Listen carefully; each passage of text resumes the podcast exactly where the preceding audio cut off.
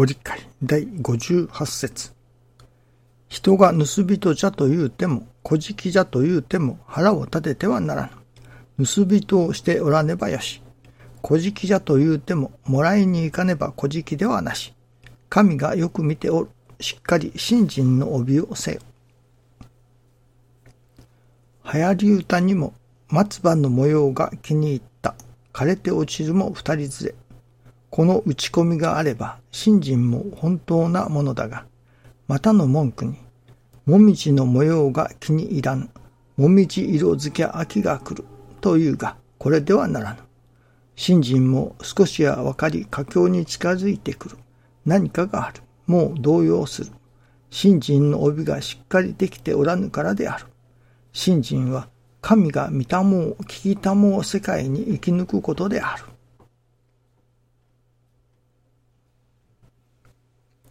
信心は神が見たも聞きたも世界に生き抜くことである。と師匠が締めくくっておられますね。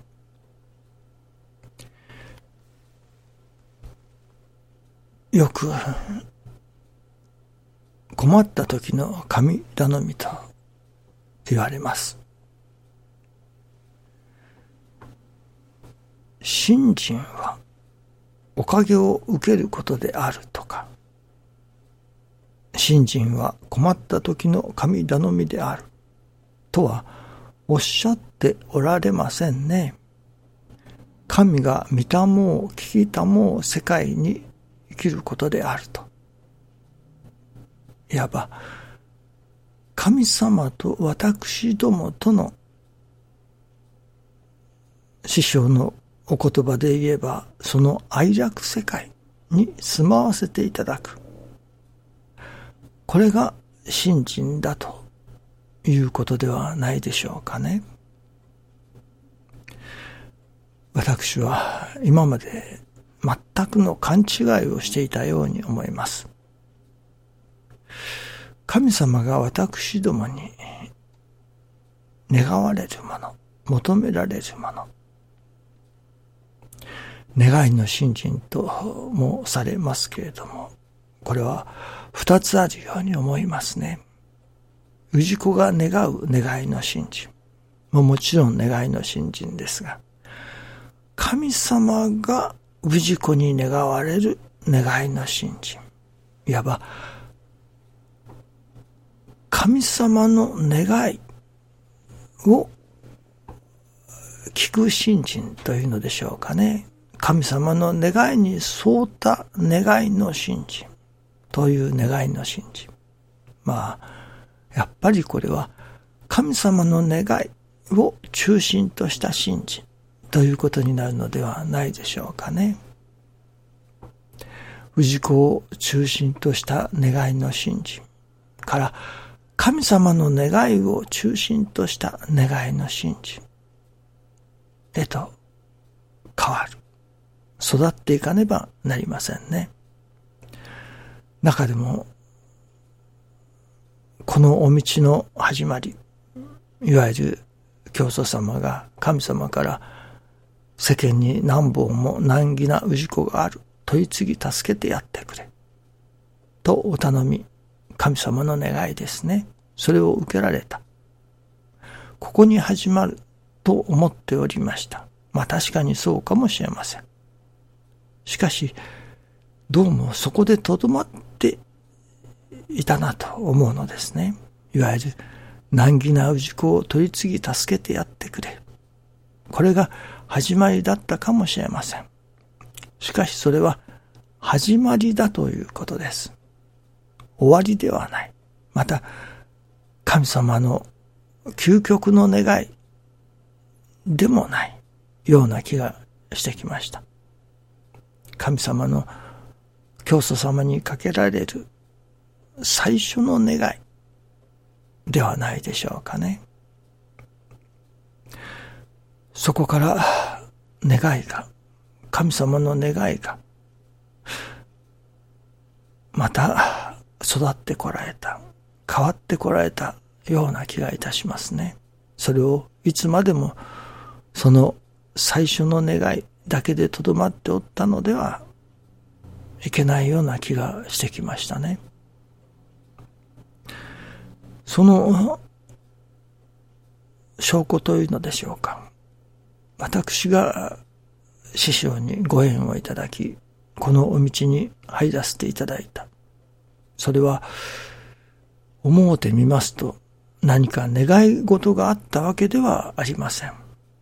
何か難儀を抱えておって、それを直してもらうために、ご縁をいただいたというのではありません。どちらかというと、ご縁をいただいた後に難儀が降りかかってきた。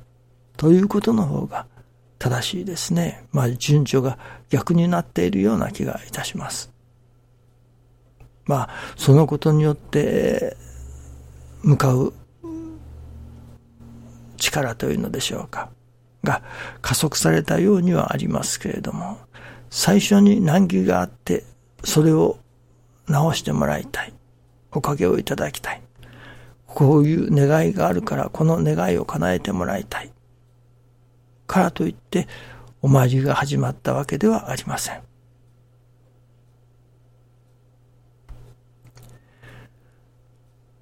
してみると、この神様に願い事をする。願い事を叶えてもらう。そのために信心を始めた。というのではありませんね。なぜ、どうやって信心を始めたか。それは、師匠がやはり魅力的な方だったからですね。そしてそこに神様のお働きを何かしら感じさせていただいたからです。自分の願い事が叶うことを願って信心を始めたのではないということ。これが私の出発点であったし、これはいわゆる神様が教祖様に難儀な氏子がある。その難儀を取り除いてくれ。難儀から、まあ、助けてくれ。と言われた、そういうスタイルにおける入信ではないということですね。では何か。それは、師匠と神様との関わり合い、そこに魅力を感じたからですね。やっぱり私もああなってみたいなというようなものがありましたね。その中の一つには、なるほど、お取り次ぎによって人を助けるということがあったのかもしれませんけれども、私の中には、それはあまり大きな比重は秘めていません、占めていませんでしたね。やはり一番の魅力は師匠神様との関わり合い。その、何というのでしょうかね。それが一番の魅力でしたね。神様のお働きがあるということ。神様のお働きをいただいておられるということ。それが師匠が教えてくださる成り行きを大切にする。成り行きを尊ぶ。とそこに打てば響くような神様のお働きを感じられる。その神様のお働きを感じる。それが大変楽しかったし、魅力的でしたね。特別私に願いがあったわけではありません。ああしてほしい、こうしてほしいというのがあったのではありません。これが結局私の信心の始めだと、初めて、改めて、昨日今日、気づかせていただいています。ですから、難儀がある。それが入信の動機になる。というのではない。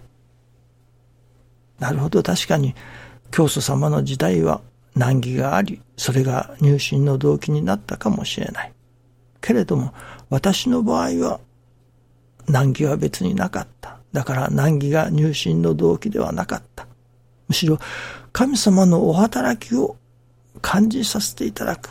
師匠と神様との関わり合いの中、間柄の中に、神様の不思議な不思議なお働きを感じさせていただいた。